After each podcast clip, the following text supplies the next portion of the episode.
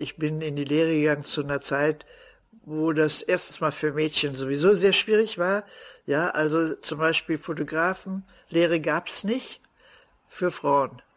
Und Schaufenstergestalterin gab es auch nicht für Frauen.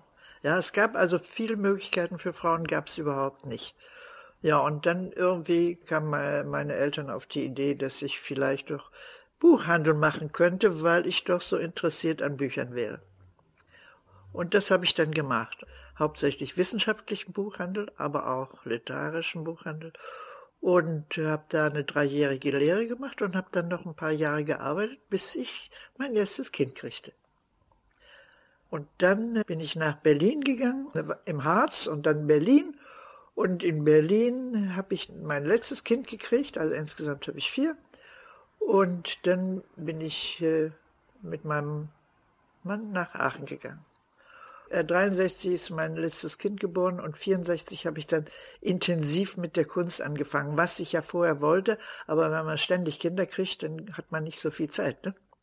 Ja, und dann habe ich intensiv angefangen mit der Arbeit und habe mich dann aber auch angefangen, im Betrieb rumzudrücken. Ja, also Galerien besucht, Museen sowieso schon, ne, aber Galerien besucht und zur Eröffnung gegangen und andere Künstler kennengelernt. Und äh, dann habe ich 67 in einer kleinen Galerie in Köln eine Ausstellung gemacht. Dann bin ich oft eben nach Köln gefahren, einen Kunstmarkt besichtigt und so weiter. Und 1970 habe ich mich dann ganz alleine auf den Weg gemacht, nur noch Kunst zu machen. Ich habe mit den Röhrenbildern angefangen. Meine Inspiration kam daher, dass ich äh, an Naturwissenschaft und Technik sehr interessiert war. Und da mein Ex-Mann auch aus den Naturwissenschaften beziehungsweise aus dem äh, aus dem technischen Bereich kam, da hatte ich da auch viel Anschauungsmaterial, nicht? Und das hat mich natürlich sehr interessiert dann habe ich auf dem Sektor gearbeitet, angefangen und dann habe ich immer, mir immer gesagt, dass man das alles noch verdeutlichen müsste, dass die Größe eine Rolle spielte, dass es aggressiver werden müsste und so weiter. Ja. Nun muss ich dazu sagen, dass das damals eine Zeit war, wo alle Leute behaupteten, man malt nicht mehr. Also Peter Brünning malte nicht mehr, sondern machte seine Objekte. Und Adolf Luther sagte, mal das nicht, mach die aus irgendwas anderem, mach die als Plastik. Malen war eigentlich out. Ja, aber das hat mich im Gegensatz dazu bewogen, genau das zu machen. Wenn die Leute mich nicht persönlich kannten, haben die immer gedacht, ich wäre ein Mann. Weil das ist ja ein reiner Männername. Den gibt's eigentlich als Frauennamen gar nicht. Auch nicht in Norwegen und Schweden. Und äh, ja, wenn ich dann hinterher da war, dann war ich halt da, ne?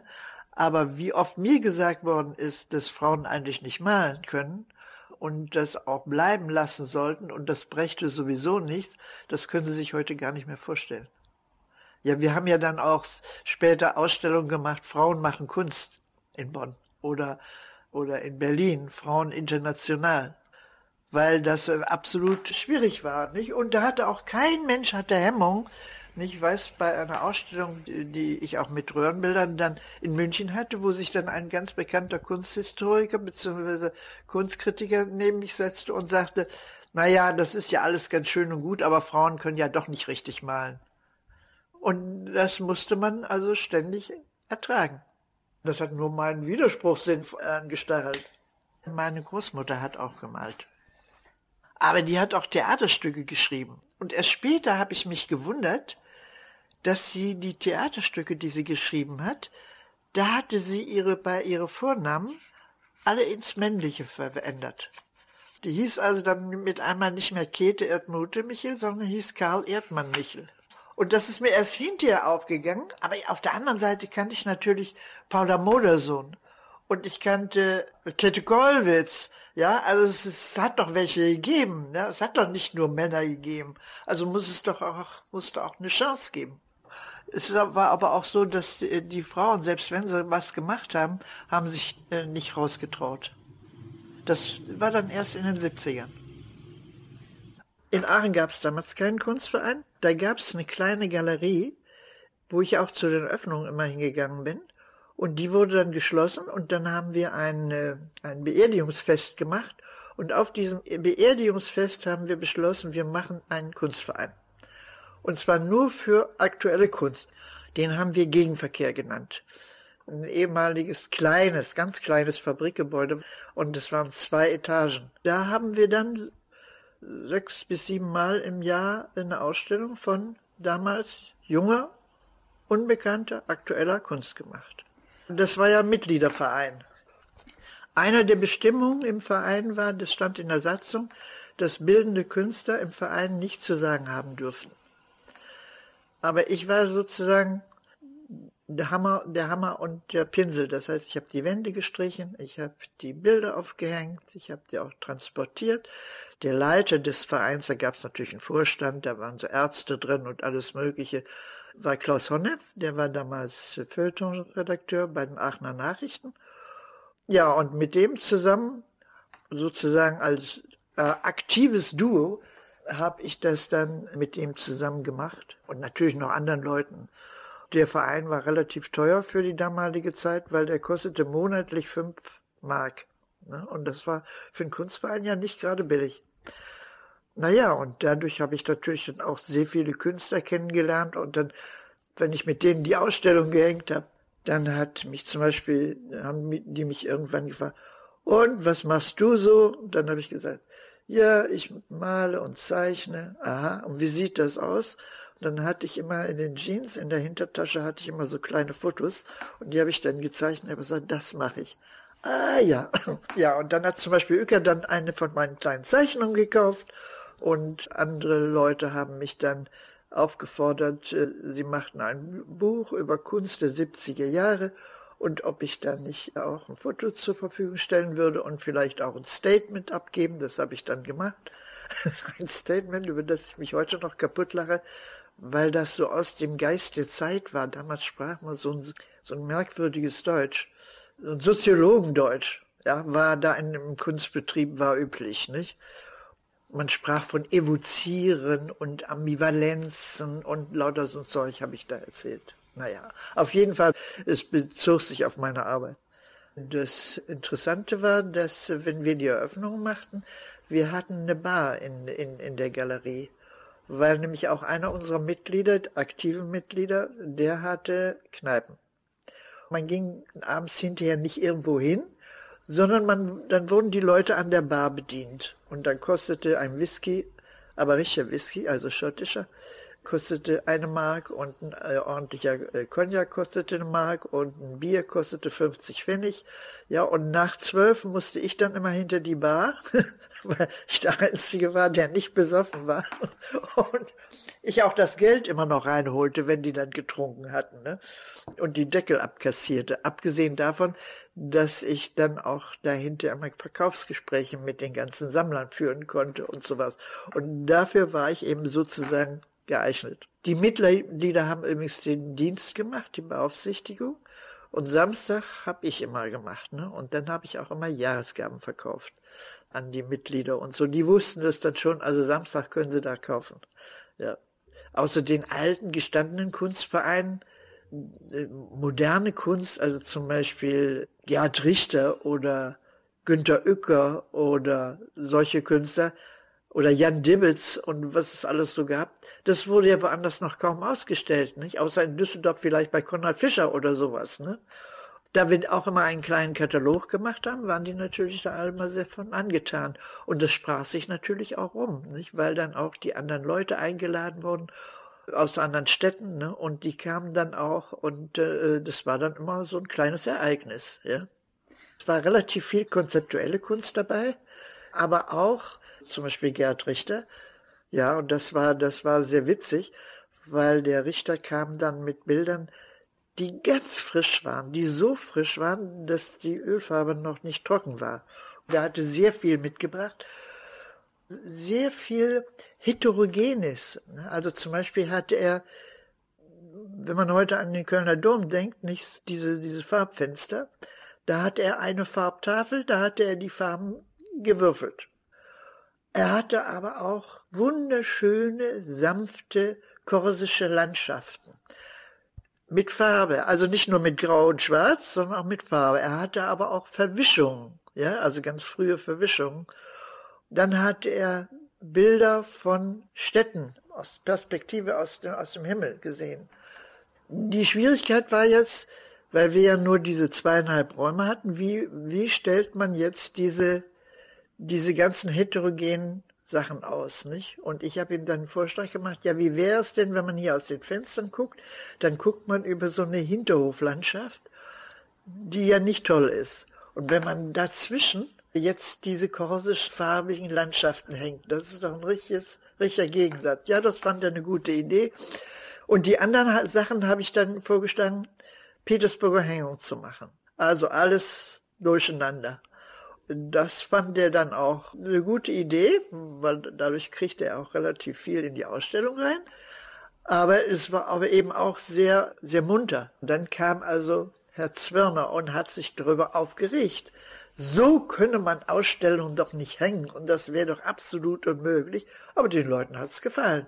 Und Richter hat es auch gefallen und uns hat es auch gefallen. Ja, also haben wir es gemacht. Ja.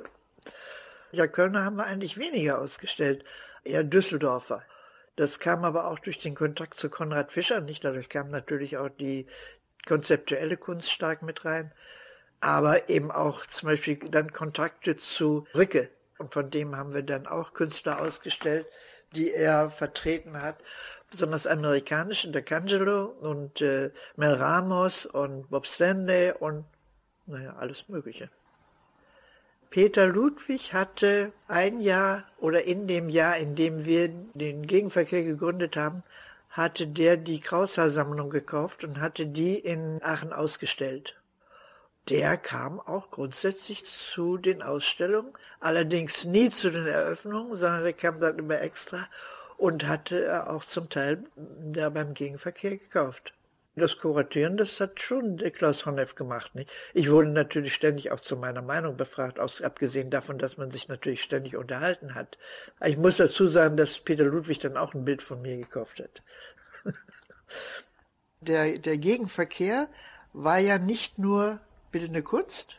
Also die wurde zwar ausgestellt, das, die war auch ständig da, aber es wurden auch Konzerte gemacht, es wurden Vorträge gehalten von Kunsthistorikern, Filme gezeigt, zum Beispiel von X-Screen, Birgit Hein und so weiter. Literarische Lesungen ja, wurden auch gemacht. Das heißt, es war ganz breit gefächert. Das war nicht nur allein die bildende Kunst, sondern der gesamte Kulturbereich. Nicht also zum Beispiel Imdahl hat dann einen berühmten Vortrag gehalten, der hieß It's a flag or it's not a flag, ein Vortrag, den er überall gehalten hat. Aber den hat er eben auch beim Gegenverkehr gehalten keiner von uns kriegte ja Gehalt. Nicht, das war ein absolutes Non-Profit-Unternehmen. Nicht alles, was, was reinkam, wurde ja dann auch sofort wieder ausgegeben. Nicht für Plakate und für Jahresgaben und für Kataloge und so weiter und für die Transporte. Nicht? Das heißt, niemand von uns hatte irgendwie eine müde Mark davon und leben mussten wir natürlich trotzdem. Nicht? Und als Klaus Honneff dann äh, aufgehört hat bei den Aachener Nachrichten, da ging der nach Münster zum Westfälischen Kunstverein als Leiter. Ich habe ja dann 1970, habe ich mich ja dann von der Familie getrennt. Ja, und die Familie ist dann nach Hameln gezogen ne, und ich bin, äh, äh, bin dann erst noch mal zwei Jahre nach Münster gegangen und dann nach Köln. Man hatte ein Netzwerk, wobei ich dazu sagen muss, dass mir da meine Buchhändlerlehre sehr geholfen hat, insofern, als ich wusste aus der Zeit als Buchhandelsgehilfin, dass man Netzwerke bauen muss. Das betrifft nicht nur den wissenschaftlichen Buchhandel, sondern auch den literarischen. Nicht, dass man also zum Beispiel genau wissen muss, welche Leute interessieren sich für was und muss die ansprechen, beziehungsweise darauf hinweisen. Und das hat sich natürlich für mich hinterher als Künstlerin sehr, sehr gut ausgewirkt, weil ich natürlich wusste, das gehört dazu. Wenn man etwas professionell machen will, dann muss man das mitmachen. Man, es hat keinen Sinn, schon gar nicht als Frau, sich ins Kämmerchen zu setzen und dann vor sich hin zu malen, sondern man muss auch sehen, dass man das unter die Leute bringt. Und deswegen hatte ich eben immer die Fotos in der hinteren Hosentasche.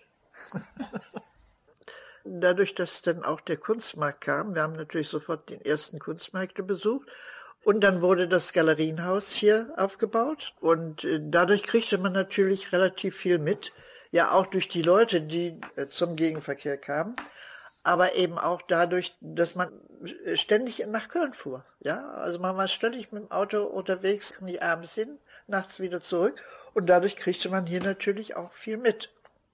Im Gürzenich, ja, Ja, da waren die Kojen bis oben hin vollgepflanzt. Äh, also es war überall Petersburger Hängung und so weiter. Also nichts mit heute zu vergleichen.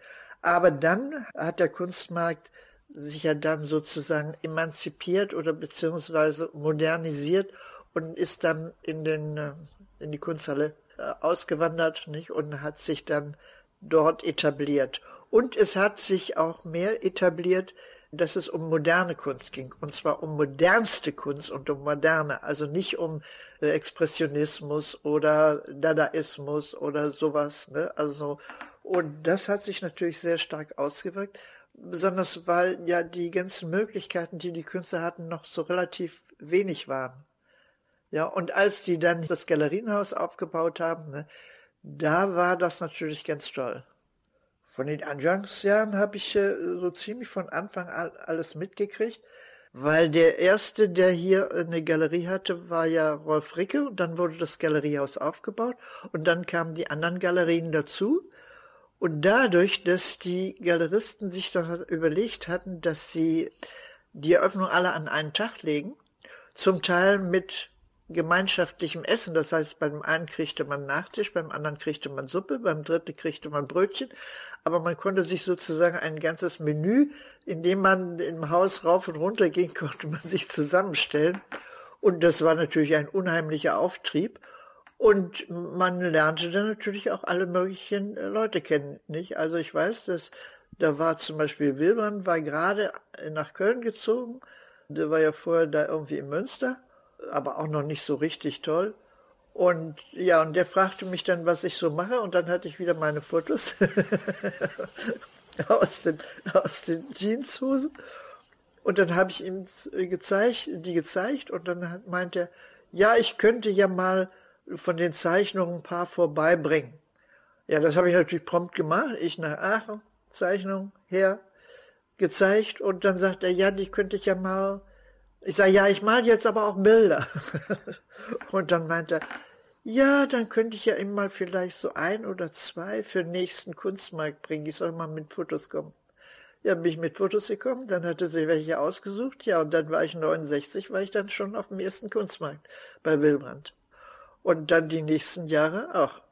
Ja, und dadurch kriegte man natürlich auch sehr viel mit. Aber ich war eben noch nicht richtig in Köln zu Hause. Aber ich war eben sehr viel hier. So wie ich auch sehr viel in Düsseldorf war. Ja, ja, ich erinnere mich noch bei Sarah, da war dem Hausmeister vom Galeriehaus, Herrn Müller, war da irgendwie so eine Eisenplatte auf, auf den Körper gefallen und der war dann ein bisschen beschädigt. Ja, ja. Und solche Sachen nicht. Und bei Friedrich waren ja dann auch immer schon diese ganzen großen Leute und so. Ne? Und ja, dann kam Müller und der auch zum Beispiel Thelen kam dann, nicht? Der hatte dann Mark Morley und, äh, und Leslie Vine und alle möglichen anderen Leute, nicht? Ja, und die kriegte man ja auch mit. Na, erstens war es natürlich, dass hier sehr viele moderne Galerien waren, durch das Galeriehaus, aber auch sonst. Äh, dann kam dazu, als wichtigstes würde ich sagen, kam dazu der Kulturdezernent von Köln, Kurt Hackenberg der das also sehr gefördert hat und sich sehr dafür eingesetzt hat und auch sehr dafür interessiert hat, auch zum Teil gekauft hat. Im Endeffekt war Köln dann interessanter, wenn man so will, für Düsseldorf. Düsseldorf hatte ja die Akademie und war von daher sehr interessant. In Köln spielte die Kunsthochschule nicht so eine große Rolle, aber dafür das Kommerzielle. Ja, also dass es hier wirklich Handel war und das hier eben auch verkauft wurde. Der Puls ging in Köln durch diesen ständigen Wechsel in den Galerien und den ständigen Wechsel von der Kunst ging alles viel schneller als, wenn man so will, in Düsseldorf. Ich war alle 14 Tage war ich in Köln oder in Düsseldorf, ne, mit dem Auto immer von, von Münster aus gefahren. In Münster war nichts. Die Kunsthochschule gab es damals noch nicht. Ja, da gab es so eine alte, verpräpelte äh, Werkkunstschule, die aber völlig uninteressant war. Das heißt, man war wie, wie in der Diaspora, wenn man in Münster war. Nicht? Ich meine, gut, es gab den Westfälischen Kunstverein, der sich ja schon immer sehr für konkrete Kunst eingesetzt hatte. Aber äh, die Ausstellungen waren ja nun nicht so viele. Und Künstler gab es in Münster sozusagen gar keine. Ne? Also da war man immer nur auf das zugereiste Material, wenn man Künstler als Material bezeichnen will. Dazu musste man nach Köln fahren. Ne? Und da ich zu Köln die besseren Verbindungen hatte als zu Düsseldorf, ja, weil ich mich hier dann schon sehr früh mit mehreren Künstlern so angefreundet hatte, zum Beispiel mit Theo Pefken und mit Michael Bute und mit anderen, war für mich Köln interessanter. Und als ich dann beschlossen hatte, also jetzt 72, ja, also mit Münster, das ist nichts äh, auf die Dauer, ich muss wieder ins Rheinland, da habe ich allen Kollegen, die ich kannte und traf, immer erzählt, dass ich eine Wohnung suche. Ja, in Köln oder in Düsseldorf. Ja, und dann kriegte ich einen Anruf aus der Lindenstraße, wo das Galeriehaus war, dass da gegenüber vom Galeriehaus eine Wohnung frei geworden wäre. Und dann bin ich sofort nach Köln, ja, und dann habe ich sofort, hatte ich hier eine Wohnung. Das ist diese Wohnung, in der ich noch heute lebe, ja. Nicht? Und da wohnten hier in dem Haus wohnten mehrere Künstler. Im Hinterhof wohnte, wohnte ein amerikanischer Bildhauer. Unten wohnte ein Berliner Künstler. Also wer zum Beispiel auch in Köln wohnte, war Ed Kienholz.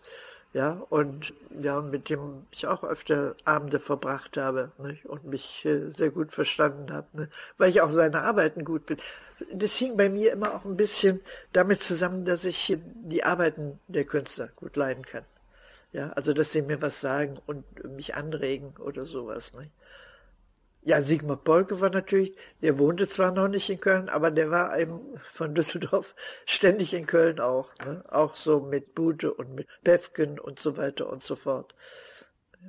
Was Bute betrifft, bevor das Galeriehaus hier hochgezogen wurde, wohnte der Michael Bute schon im Hinterhaus. Das heißt, ich kannte das Galeriehaus schon, bevor es das Galeriehaus überhaupt war. Nicht? Und äh, durch, aber durch Michael Bute, der ja vorher auch schon mal bei Ricke in Kassel ausgestellt hatte, und Ricke hierher kam und Bute dann hier waren, war man natürlich auch da in diesem Kreis schon sofort drin. Nicht? Und mit Bute haben wir dann oft bei ihm im Atelier abends Wein getrunken oder nachmittags Kaffee oder Tee oder sowas. Tee war das damals meistens und äh, sich unterhalten. Ne? Also Michael Bute war einfach ein Herz, ja, und, und offen und äh, schon sehr herausfordernd, auch was seine eigenen Arbeiten betraf und äh, Dominanz bestrebt, aber dabei immer liebenswürdig und immer nett und immer witzig und zum Beispiel Ed Kienholz, der hatte ja eine Zeit lang, hatte da hier auch eine Art Werkstatt oder also eine Art Atelier, ja. Und der hatte dann nach, nach 68, als er seine, seine große Arbeit in Kassel auf der Dokumente hatte, nicht? Und dann hatte der ja auch in Europa viel mehr zu tun und die Leute interessierten sich auch mehr und war auch zustimmender zu seinen, zu seinen Arbeiten hier, nicht? Und gerade was Ed Kienholz betrifft, das Katholische, hat ihn eigentlich auch etwas interessiert. Das Katholische hat ja nicht nur, nicht nur, dass es religiös ist, sondern hat ja auch, wenn man so will, das bisschen Karneval da drin, ne, im, Kathol im Katholizismus, nicht? Und das war ja in Köln stark vertreten, nicht? Und deswegen fühlte man sich hier dann relativ schnell heimisch. Ja, Paul Menz hatte damals dann hier äh, auch in der Lindenstraße, aber nicht im Galeriehaus, sondern neben dem Galeriehaus. Im Hinterhof hatte der eine Galerie und hat da seine Sachen ausgestellt. Später hatte er dann eine Galerie gegenüber dem Galeriehaus, also zwei Häuser weiter von mir entfernt. Ja, und dessen Künstler, die er hatte, die haben mich sehr interessiert. Nicht? Also erstens mal seine amerikanischen, so wie Robert Berry und so weiter und so fort. Und dann aber auch hinterher seine Arte Cifra, ne? also seine Italiener, seine konzeptuellen Italiener, die haben mich eben auch sehr interessiert. Ne? Und deswegen bin ich da auch immer hingegangen. Das war auch eine ganz komische Geschichte, weil ich war in Florenz gewesen und hatte da eine Arbeit gemacht über meinen Lieblingskünstler, Paolo Uccello. Das war aber zu einer Zeit, als ich schon keine Röhren mehr machte. Ich habe also in, in Köln habe ich keine Röhrenbilder mehr gemalt. Ich habe zwar noch Zeichnungen gemacht, aber ich hatte dann einen Absprung gefunden in die Richtung von Perspektive und Linien und Konstruktion und so weiter. Und damit zusammenhängend auch von Zahlen. Und hatte dann Paraphrasen auf die drei großen Bilder von Paolo Uccello gemalt. Und als ich dann äh, wieder zurück war aus Florenz, stellte ich mit einmal fest, oh, der Uccello, der ist ja Anfang Dezember 75 gestorben. Das heißt, in drei Monaten hätte der 500. Todestag. Jetzt versuchen Sie mal als bildender Künstler bei einer Galerie einen Ausstellungstermin zu kriegen, der in drei Monaten liegt. Die haben alle ihre Programme schon voll und das war überhaupt nicht möglich. Ja? Aber ich habe es, weil ich jetzt mit einmal dieses Ding im Kopf hatte mit dem 500. Todestag, habe ich gedacht, oh Scheiße, das muss doch irgendwie zu schaffen sein und habe das natürlich jeden damit belatschert, unter anderem auch Paul Menz. Ja, und der hat sich dann die Fotos angeguckt von den Bildern und die Geschichte und dann hat er gesagt, das bedeutet aber keine zukünftige Zusammenarbeit. Da habe ich gesagt, ja, das ist auch nicht wichtig. Ja gut, dann können wir Folgendes machen. Ich habe in der Zeit eine Ausstellung von Robert Berry. Für zehn Tage zu seinem 500. Todestag können wir die Ausstellung machen. Und dann kommt, sind in den zehn Tagen ist der Robert Berry nur im hinteren Raum und wir machen vorne die Ausstellung über Omaggio di Paolo Uccello. O che cosa dolce e questa Prospettiva hieß sie, ne? weil das hatte der Uccello gesagt, als ihn seine Frau von der Arbeit holen wollte. Ne? Und mein Ansatz für die Arbeiten über Uccello war eben auch diese verborgene Perspektive, die er in den Bildern hatte. Die habe ich rausgeholt und habe die dann gemalt. Ja, und dadurch, dadurch kriegte ich dann mit einmal eine Ausstellung bei Paul Menz. Ja, und ich war natürlich äußerst happy, auch wenn ich wusste, dass es keine zukünftige Zusammenarbeit gibt. Ne? Es gab hier ein Treffen bei einem Bildhauer, der ursprünglich auch aus Münster war, aber den ich in Münster nicht kannte. Und der hatte Klaus Honneff eingeladen und mich eingeladen und Schneckenburger eingeladen, ja, zum Abendessen. Ne? Der kochte sehr gerne, nicht? Und das hat er dann auch gemacht. Ja, und dann haben wir gesessen da und haben da geredet. Und dadurch kannte ich Herrn Schneckenburger. Das muss Mitte der 70er gewesen sein. Und Schneckenburger kam ja dann hinterher auch hier nach Köln und hat dann die Kunsthalle gemacht und da Ausstellungen organisiert und war eigentlich auch immer relativ viel so im Betrieb zu treffen. Ja, und dann hat man sich unterhalten und hat eben auch immer Informationen weitergegeben über das, was man macht und an, an was man sitzt. Ja, und dann kam eben die Einladung von Herrn Schneckenbauer für die Dokumente. Ich habe da äh, Sanyo-Primzahlen gezeigt. Das waren so ganz lange Rollenbilder, die waren so vier Meter oder sowas. Ne? Und äh, Gerhard Merz hing da, ja irgendwelche konstruktiven Schweizer. Und im Nebenraum hing dann ursprünglich Baselitz und noch einer von denen. Ach ja, Lüpertz. Ja, und als sie dann feststellten, dass es da auch Künstler aus der DDR gibt, Tübke, Matteuer, Sitte und Heisig, ja, haben die ihre Bilder irgendwie abends abgehängt aus Protest, dass die da waren. Und dann kamen andere schnelle Künstler, ja, die nicht zu denen gehörten und haben dann ihre Arbeiten auf die Stelle wieder hingehängt, ja.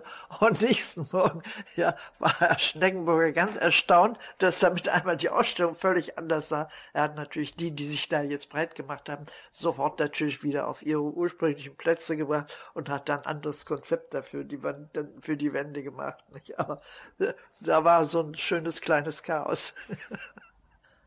Allgemein wurde es etwas aktiver, weil es dann zum Beispiel Galeristen wie Philomene Magers aus Bonn gab, die dann zusammen mit äh, anderen eine Ausstellung gemacht hat, die hieß Frauen machen Kunst. Ja, und wo dann eben jetzt bewusst nach Frauen gesucht wurde, die Kunst machen, die aber Avantgarde machen und kein Häkeln und Stricken oder irgend sowas komisches, ja, also so, so gefühliges Zeug, sondern ein bisschen straighter und es war merkwürdig, wie dass ganz junge Künstlerinnen, also damals ganz junge Künstlerinnen, in der Ausstellung zum Beispiel nicht mitmachen wollten, weil sie wollten nicht auf die Frauenschiene abgeschoben werden. Wobei es da noch gar keine Frauenschiene gab. Ne? Aber sie wollten, sie meinten, das beträfe sie nicht. Und dann habe ich nur gesagt, ja, ja, das wirst du schon noch merken. Ja, sobald du auftauchst, wirst du es merken. Hat sie hinterher auch. Ne? Und also so bewusst äh, jetzt sagen, also wir machen Ausstellungen Frauen. Da waren viele junge Künstlerinnen zu schissig für. Das war 76. Da gab es eine Ausstellung, ich glaube, das war 1980. Westkunst. Und da haben wir zu mehreren haben wir ein Video gemacht, das dann hinterher im ZDF, glaube ich, gezeigt wurde und haben uns da Videorebellen genannt. Nicht? Das war Klaus von Bruch, Ulrike Rosenbach, Marcel Odenbach und Rune Wiels. Und haben dann sozusagen auf vor der Kamera irgendwas gemacht. Ja. Nein, wichtig war die Rebellion, weil wir dagegen waren, dass Kunst aus den 70ern, ja, weil die Ausstellung war ja 80, dass die nicht gezeigt wurde, wozu eben unter anderem auch Video gehörte und solche Sachen. Ne? Ja, die Mülheimer Freiheit, ich meine, die Künstler als solche, äh, als junge Künstler, die kannte man ja schon vorher. Ne? Also ich kannte sie zumindest vorher. Ne? So wie Walter Dahn und Dokupil und so weiter. nicht. Und als die mit einmal jetzt so unter Mülheimer Freiheit auftauchten, da habe ich nur gedacht, aha, aha, jetzt haben sie wieder was Neues ausgekungelt. Und äh, haben das dann gemacht. Ja, das hat mich nicht weiter berührt, muss ich dazu sagen, ja. Dieses Gestische, ja, dieses Gestische hat mich eigentlich eher ein bisschen gestört. Ne? Von daher konnte ich ja diese, diese Haltung äh, so aus den, aus den frühen 70ern und äh, späten 60ern konnte ich gut verstehen, dass die Künstler immer sagten, man malt nicht mehr. Nicht? Weil dieses Gestische war ja beim, beim Informell schon gewesen, nicht? Und jetzt tauchte sie halt mit einmal, tauchte dieses Gestische wieder figural auf. Naja, weil, das, weil die Leute es über hatten, also ständig jetzt Striche und kleine Fotos und, und sowas alles zu sehen, das war denen ja zu intellektuell dann, ja. Und dann fanden sie das halt interessant, abgesehen davon, dass da natürlich auch dann so Marktmechanismen reinkommen, nicht? Und das wurde dann auch immer stärker mit dem, mit der, mit der ganzen Marktschose. Ne?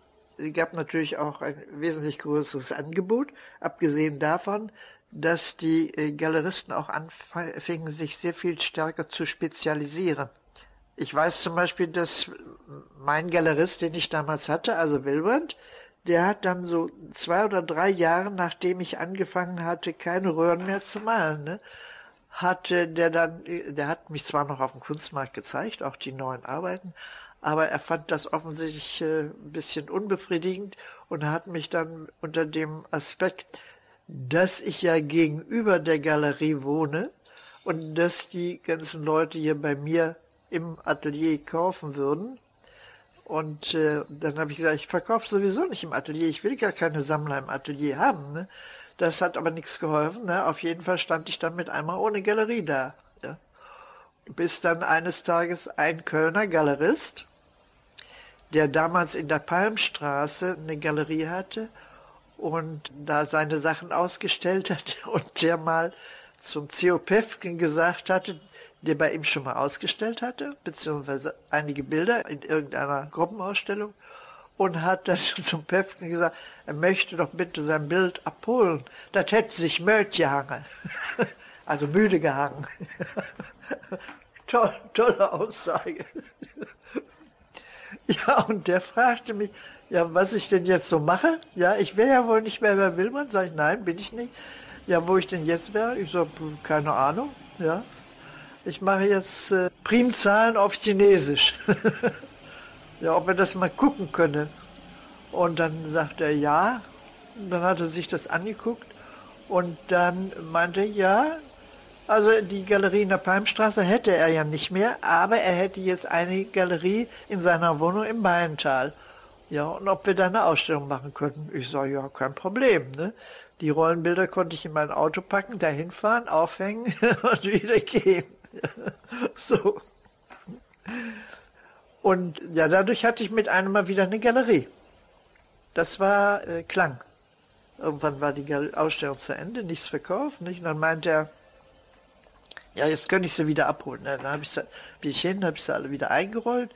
Und dann sagte seine Frau, Hertha, sagte dann, ja, das ist, äh, das ist schade, dass wir nicht mehr verkauft haben. Ich sage, wie nicht mehr? Habt ihr denn was verkauft? Ja, wir haben ein Blatt verkauft. Und das war so 60 mal 80, auch mit chinesischen Primzahlen. Dann habe ich gesagt, na, das ist ja schön. Dann kriege ich ja jetzt, weiß ich nicht, 300 Mark oder sowas. Ne? Und er sagt sie, möchtest du denn gar nicht wissen, wer äh, die Arbeit gekauft hat? Und da habe ich gesagt, nö, wozu? Ist das wichtig? Ja, vielleicht könnte das ja wichtig sein. Ich sage, nö, also Hauptsache verkauft. Ja, also an wen ist eigentlich uninteressant. Sagt ich will dir das aber trotzdem sagen. Na gut, dann sag's mir. Wer hat's denn gekauft? Und dann sagt sie, Georges Brecht. Ich kriege heute noch so richtig äh, aufstehende Haare da war ich sowas von hingerissen. Da habe ich gesagt, Hertha, also dass du an den, dass der dieses Blatt gekauft hat, das ist für mich toller, als wenn du die ganze Ausstellung verkauft hättest. Ja, so begeistert war ich, weil ich von George Brecht eben auch sehr viel hielt. Ja? Und auch immer zum Beispiel zu den Ausstellungen von Heinz Stünke gegangen bin, ne, im Spiegel, wo ja George Brecht auch beheimatet war und wo man dann eben nach den Eröffnungen immer dann zu Stünkes in die Wohnung ging und da kriegte man dann irgendwelche Häppchen und Süppchen und irgend sowas und Wein und saß dann und redete mit den Leuten. Ne? So.